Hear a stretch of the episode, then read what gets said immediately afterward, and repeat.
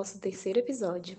Eu, Marta, e minha colega Beatriz vamos dialogar com vocês um pouco sobre os desafios da saúde mental no Brasil.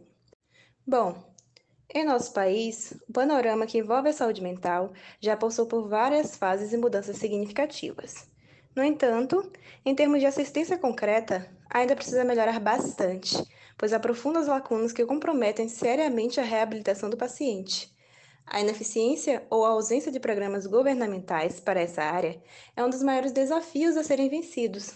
Somado a isso, há também um preconceito em relação ao estigma que prevalece desde os séculos passados em relação ao perfil dos pacientes psiquiátricos. A maioria era taxada de louca e por isso era vista com indiferença. Então, o que mudou? Quais são os desafios atuais? Vamos ver? Do ponto de vista da legislação, deve ser destacada a Lei 10.216 de 2001, que reorientou o modelo assistencial ao definir que as internações psiquiátricas só podem ser indicadas quando os recursos extra-hospitalares se mostrarem insuficientes, como está disposto em seu artigo 4.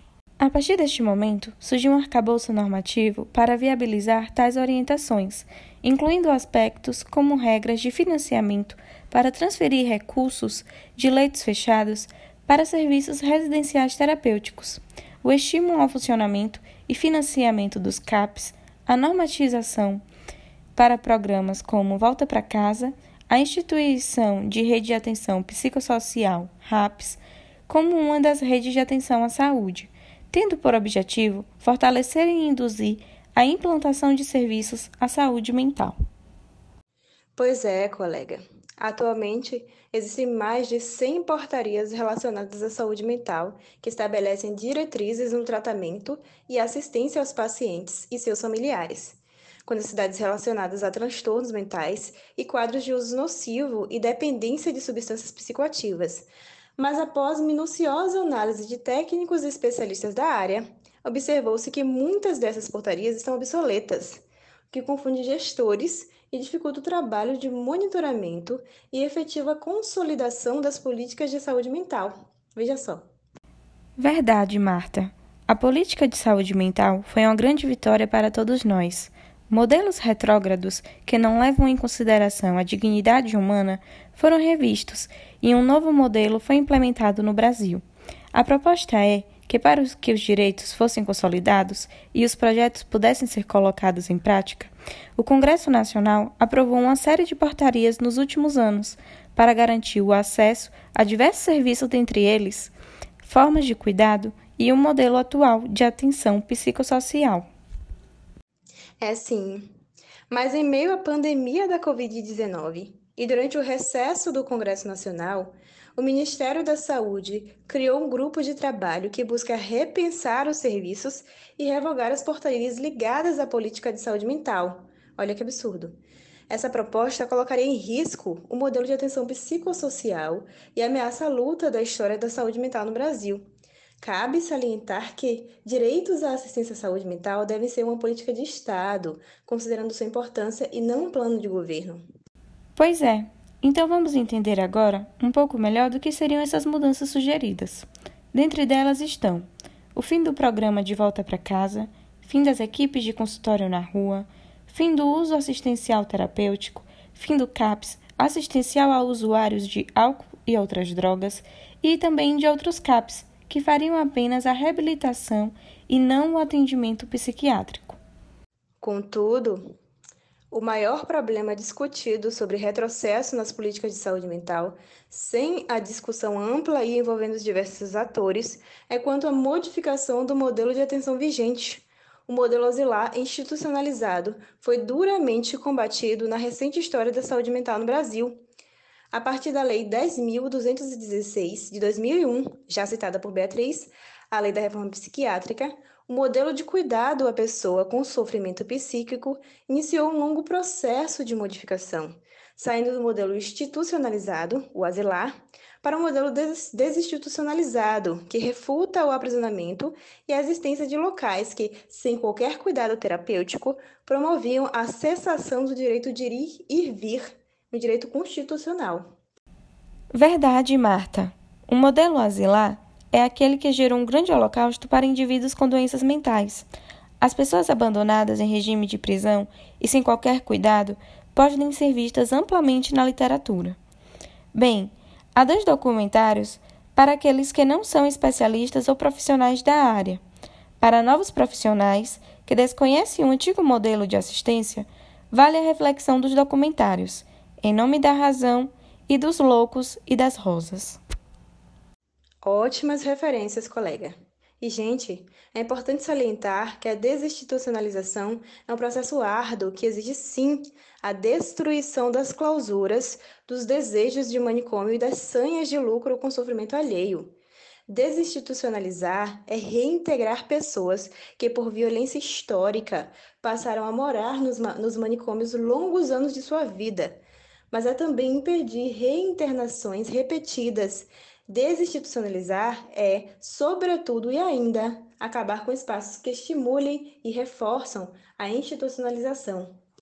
Mas e dentro do contexto da clínica ampliada, quais os principais desafios enfrentados?